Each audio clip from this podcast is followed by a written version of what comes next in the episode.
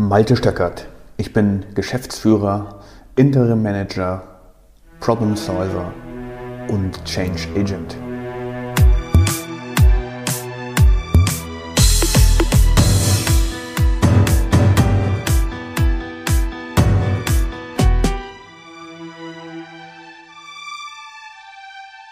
In der heutigen Podcast-Episode geht es um Projektmanagement und die Frage, warum so viele Projekte scheitern und was man dagegen tun kann. Es gibt schier unendliche Projekte, die gescheitert sind, aus verschiedenen Gründen. Manchmal hat der Sponsor schlicht und ergreifend den Support entzogen. Manchmal geben Projektleiter frustriert auf. Ich glaube, das ist der häufigste Fall. Oder das Team, das ausgesucht wurde, um am Projekt mitzuarbeiten, liefert einfach nicht. Und so kommt es zu permanenten Verzögerungen oder es kommt dazu, dass das Projekt teurer wird. Oder es kommt dazu, dass das Projekt kleiner gemacht wird, als das Ziel eigentlich war.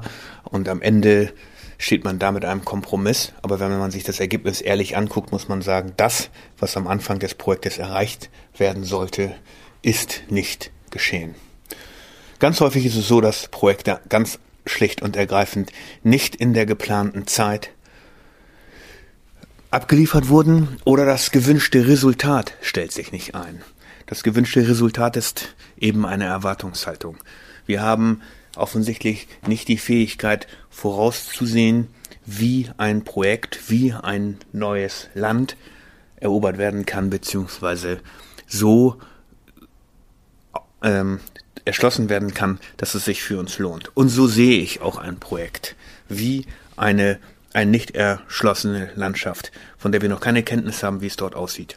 Das hilft mir immer wieder dabei zu erkennen, okay, diese Hürde habe ich nicht gesehen oder diese Abzweigung hatte ich nicht geplant oder dieses Hindernis habe ich schlicht und ergreifend nicht gesehen.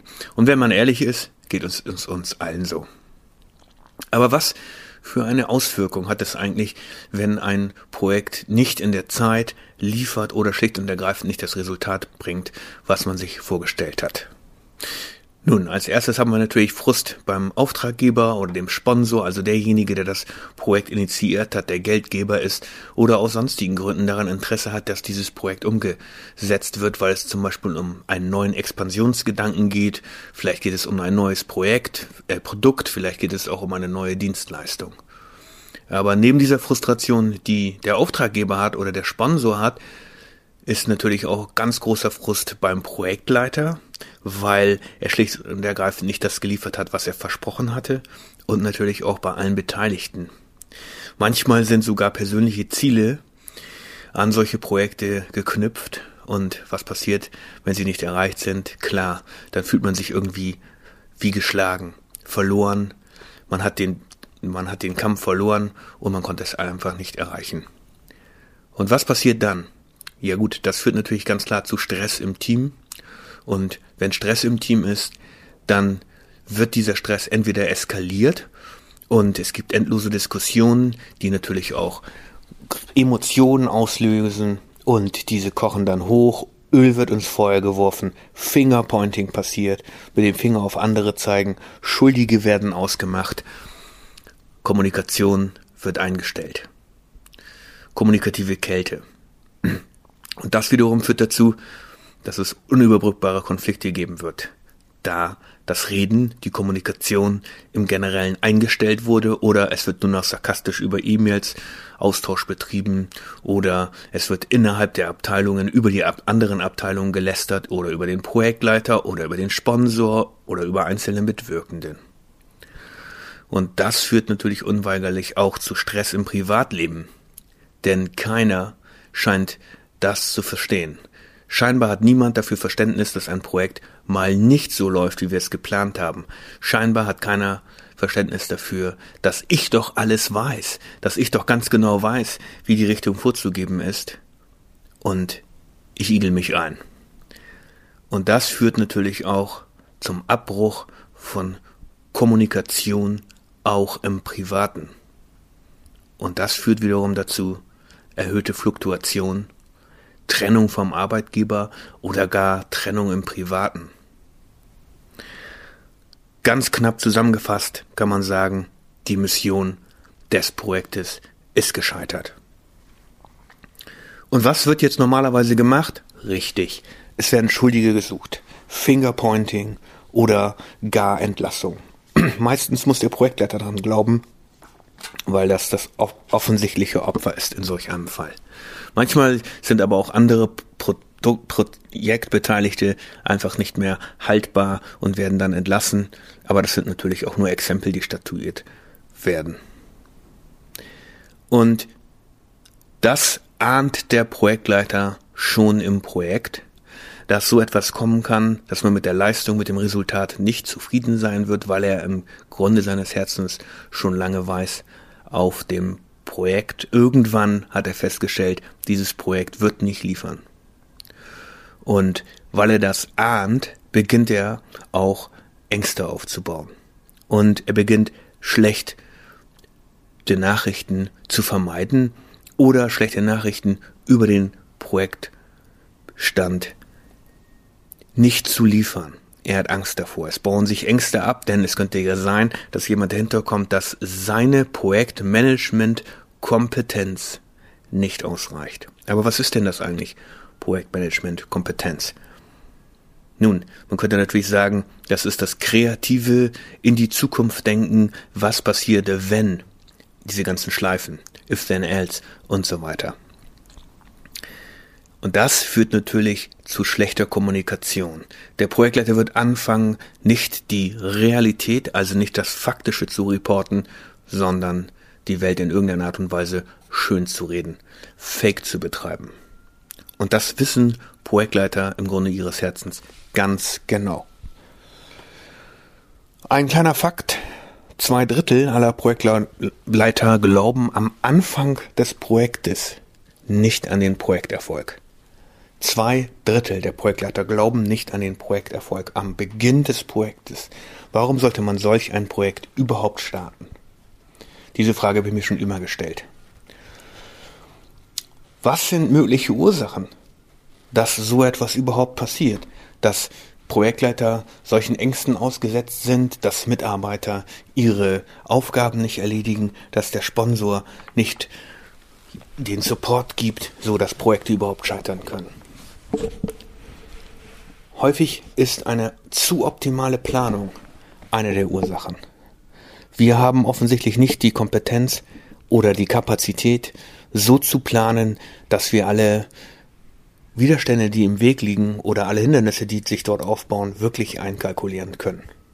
Das ist, scheint schlicht und ergreifend nicht planbar zu sein. Und deswegen ist jeder Projektplan, den man einmal aufgestellt hat, natürlich in der nächsten Sekunde sofort wieder obsolet, denn es liegt offensichtlich nicht in unserer Kompetenz als Menschen, so etwas von vornherein 100% korrekt zu planen.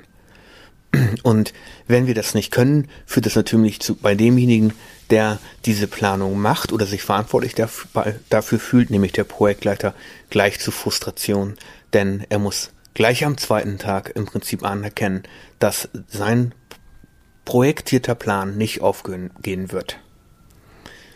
Ganz häufige Ursachen sind auch, dass das Projektziel nicht richtig definiert wurde. Es ist ungenau und das macht man manchmal sogar bewusst, weil man als Auftraggeber schlicht und ergreifend nicht ganz genau weiß, wie man das Projektziel überhaupt definieren soll. Kaum ist eine Woche vergangen, scheint das scheint der Scope des Projektes schon wieder ganz anders zu sein, der klassische Scope Creep. Und tatsächlich ist es auch so, dass äh, diese Projektziele dann umgeschrieben werden. Hat der Projektleiter also jetzt bereits eine Planung gemacht, dann wird seine Planung schon alleine dadurch über Bord geworfen, dass der Scope des Projektes auf einmal etwas anderes ist. Eine weitere Ursache kann schlicht und ergreifend ein nicht faktisches Projektreporting sein sondern das Schönreden der Fakten. Angenommen, wir wollen in zwei Wochen ein bestimmtes Ziel erreichen, haben es aber nicht erreicht, dann wird der Projektleiter eventuell anfangen, an den Fakten herumzudrehen und die Situation ein kleines bisschen schöner zu malen, als es in Wirklichkeit ist. Solche Sachen habe ich in großen Entwicklungsprojekten erlebt. Wenn Meilensteine, sogenannte Gate Reviews zu erreichen waren, dann sind die Anforderungen an, solches, an ein solches Gate Review eigentlich komplett klar und auch vorher vereinbart. Aber scheinbar kaum ist der Meilenstein erreicht, weicht man diese Fakten auf und argumentiert, warum es in diesem speziellen Fall nicht so wichtig ist, sich an die Vorgabe zu halten, die aus dem Meilenstein, aus der Meilensteinplanung hervorging. Eine sehr häufige Ursache ist auch, dass es kein regelmäßiges Reporting gibt. Sprich, dass nicht zum Beispiel auf einer wöchentlichen Ebene oder auf einer zweiwöchentlichen Ebene oder vielleicht sogar auf einer täglichen Re Ebene reportet wird, wo ganz genau bezogen auf die Zeitlinie, die man sich vorgenommen hat, stehen wir denn eigentlich? Konnten die ganzen Deliverables, konnten alle die Themen, die abgearbeitet werden sollten, wirklich zu dem Zeitpunkt geliefert werden oder nicht? Und wenn diese Reporting-Struktur, also das regelmäßige Reporting, nicht steht, dann kann man sich die Frage stellen, liegt es an der Struktur? Liegt es daran, dass es vollkommen unklar ist, an wen der Projektleiter reportet? Auch das habe ich sehr häufig erlebt. Der Sponsor des Projektes fühlt sich häufig gar nicht angesprochen, von dem Projektleiter abgedatet zu werden. Wenn der Projektleiter also nicht weiß, an wen er reporten soll, tja, dann wird es sowieso relativ schwierig, weil dann wird der Projektleiter anfangen, das zu tun, was er für sinnvoll hält und sich wahrscheinlich gedanklich immer weiter vom Ziel entfernen. Und eines der Hauptursachen aus meiner Sicht liegt drinne, da drinne, dass die Ziele nicht emotional oder in irgendeiner Art und Weise anders aufgeladen sind, so dass alle Mitwirkenden, die an diesem Projekt beteiligt sind und ihre Arbeit zu erledigen haben, schlicht und ergreifend sich nicht auf einer Mission fühlen, weil keine Verbindung aufgebaut wurde, weder vom Sponsor noch vom Projektleiter, warum es wichtig ist, dass dieses Projekt in Zeit und auch in Gänze über die Ziellinie gebracht wird. Was könnte jetzt die Lösung sein? Ich denke, dass es sechs ganz entscheidende Faktoren gibt, die dazwischen unterscheiden, ob es ein erfolgreiches Projekt wird oder ob ein Projekt scheitert.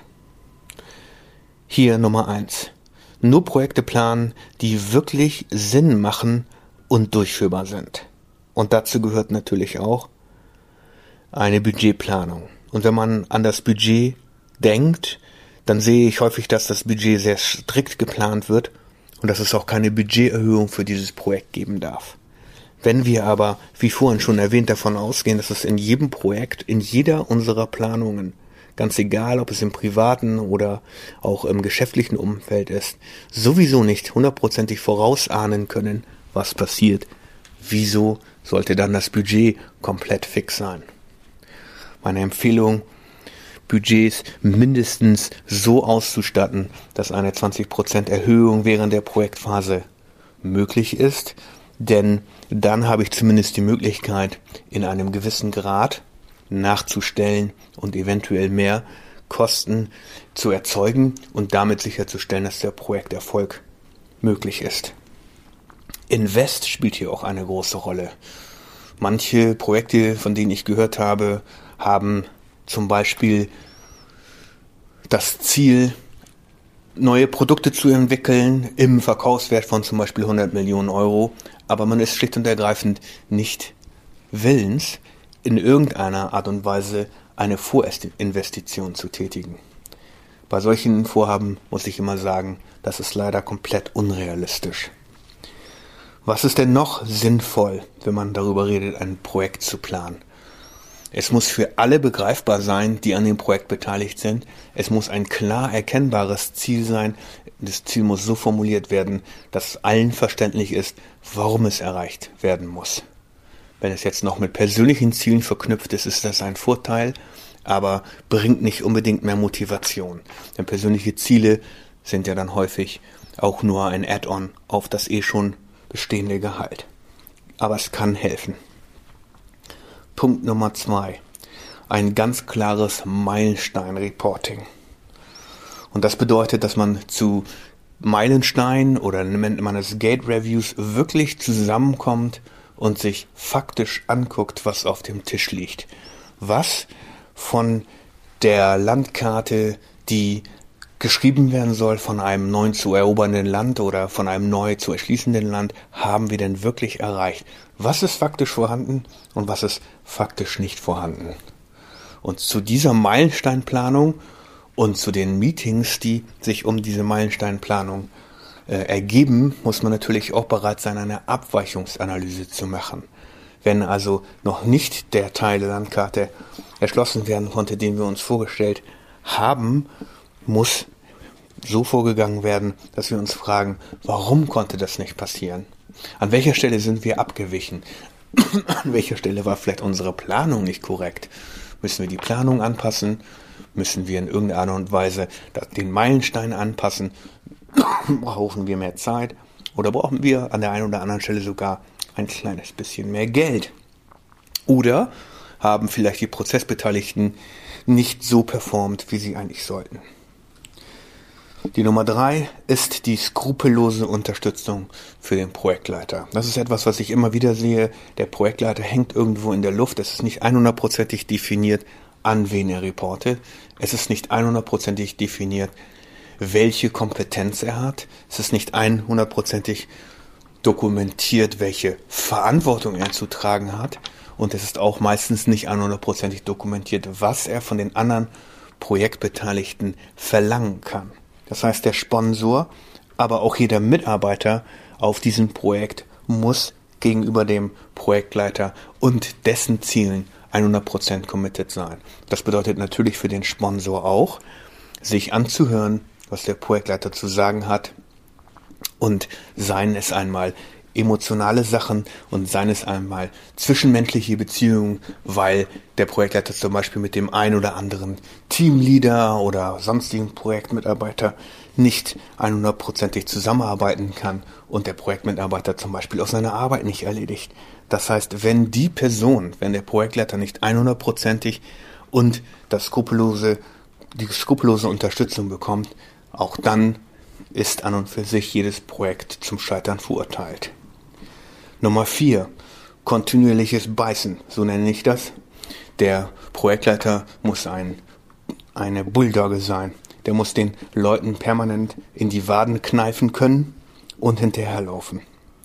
Und das Frustrierende dabei ist, Projekte werden leider nicht in einem Hauruck-Verfahren umgesetzt, sondern der Weg ist extrem lang und meistens besteht er nur aus minimalen Teilerfolgen. Heute konnte nur etwas ganz Kleines erreicht werden und manchmal gibt es auch Rückschläge. Und das ist natürlich extrem frustrierend für den Projektleiter. Deswegen braucht er eben auch die emotionale Gabe oder die Einstellung dazu, dass es so lange dauert und sich darf sich von solchen Sachen nicht frustrieren lassen. Prioritäten. Das Punkt Nummer 5. Der Projektleiter als auch die Projektbeteiligten und der Sponsor müssen sich überlegen, welche von diesen Tasks, die wir planen, werden den größten Effekt haben. Und das wird auch häufig nicht vorgenommen. Häufig sehe ich, dass allen Tasks in einem Projekt die gleiche Priorität, die gleiche Dringlichkeit gegeben wird. Und das ist gar nicht unbedingt notwendig, sondern man muss sich angucken, welche Abhängigkeiten von der Erfüllung eines Tasks zum Beispiel bestehen. Das heißt, wenn ich Task A erfülle und dahinter liegen B, C, D, E und F, die nicht erfüllt werden können, bevor A erledigt ist, dann hat diese Aufgabe automatisch eine höhere Priorität, als wenn es eine Aufgabe ist, die keine Nachfolger hat. So kann man im Projektmanagement relativ einfach Prioritäten setzen, indem man sich nämlich fragt, wenn ich diesen diese Aufgabe erfülle, dann können auch alle anderen Dominos, die dahinter liegen, überhaupt fallen. Oder schaue ich auf eine Linie, wo nur ein einziger Dominostein steht. Wenn das der Fall ist, dann ist diese Aufgabe sicherlich niedriger zu priorisieren als alle anderen, von denen ich eben geredet habe. Und dann Punkt Nummer 6, und den finde ich einen der wichtigsten und er wird sehr häufig unterschätzt. Wir müssen uns ständig fragen, was wir eigentlich nicht wissen. Und das ist äh, ein großes Dilemma, weil wir meistens an Projektplanung so herangehen und auch im Projekt so herangehen, dass wir den Eindruck haben und auch vermitteln, wir haben die allergrößte Kompetenz und wir wissen alles. Aber häufig stellen, stelle ich zumindest auf dem Weg fest, oh, hier liegt ja ein Hindernis, das habe ich vorher noch gar nicht gesehen. Und das hat jetzt nichts damit zu tun, dass ich schlecht geplant habe, sondern es hat etwas damit zu tun, dass ich vorher dieses Wissen gar nicht hatte. Aber dadurch, dass ich jetzt schon einen relativ langen Weg auf diesem Projekt gegangen bin, in diese neue Umgebung gegangen bin, auf diesen neu zu erschließenden Weg, äh, auf diesen neu zu erschließenden Landkarte gegangen bin, stelle ich auf einmal fest, oh, da hinten am Horizont, da ist ja ein Hügel. Den konnte ich vorher nicht sehen. Weil er einfach verdeckt war von Wald, weil er vielleicht verdeckt war von anderen Hügeln und so weiter. Und das sind immer Hinweise für mich darauf, dass ich nicht genug weiß. Und was kann man machen, wenn man nicht genug weiß? Genau, man kann andere Leute fragen, Expertenmeinungen einholen, jemanden fragen, der das schon mal gemacht hat und so schlicht und ergreifend auch dieses Hindernis überwinden. Das sind die sechs Methoden, wie man schlicht und ergreifend Projektmanagement durchführen kann. Und ja, das ist kein Rocket Science, aber man kann damit sicherlich auch Raketen bauen. Auf der anderen Seite, wenn man sich dieser sechs Punkte im Projektmanagement nicht bewusst ist und auch nicht in der Planung auf diese sechs Punkte eingeht, weder in der Vorausplanung am Beginn des Projektes noch während der Meilenstein-Reportings noch am Ende des Projektes. Und das wäre vielleicht Punkt Nummer sieben. Wir machen meistens kein Lessons Learned aus gescheiterten Projekten, sondern wenn ein Projekt gescheitert ist, dann fühlt sich jeder in irgendeiner Art und Weise beschämt. Das ist nicht toll, haben wir nicht geliefert, schade. Und häufig wird dann gesagt, okay, schwamm drüber, lass uns das nächste Projekt machen. Aber welchen Sinn hat das, das nächste Projekt zu machen, wenn wir aus dem, woran wir gescheitert sind, nichts lernen? Scheitern ist im, im Prinzip ja kein Problem. Scheitern äh, ermöglicht uns die, gibt uns die Möglichkeit, Neues zu lernen und es beim nächsten Mal besser zu machen. Und dieses Lessons Learned wird ebenfalls in vielen Unternehmungen viel zu selten gemacht. So, liebe Hörer, ich fasse noch einmal zusammen. Erstens nur Projekte planen, die wirklich Sinn machen und die so etwas wie eine Mission auslösen können. Zweitens Meilenstein-Reporting und eine klare Abweichungsanalyse. Drittens skrupellose Unterstützung für den Projektleiter. Viertens kontinuierliches Wadenbeißen durch den Projektleiter. Fünftens Prioritäten setzen. Welche Tasks hängen von welchen ab und welche sind vielleicht alleine zu erfüllen. Sechstens, welches Wissen haben wir nicht? Wo könnten wir uns das holen und wie können wir es aufbauen? Und siebtens, aus dem Ganzen lernen. Egal ob es ein Erfolg war oder ein Misserfolg war. Die Möglichkeit zu lernen haben wir immer. Vielen Dank fürs Zuhören. Wenn du mehr über Projektmanagement und erfolgreiches Projektmanagement hören möchtest, dann hinterlasse mir gerne eine Nachricht oder besuche uns auf unserer Homepage www.stingorg.de oder com.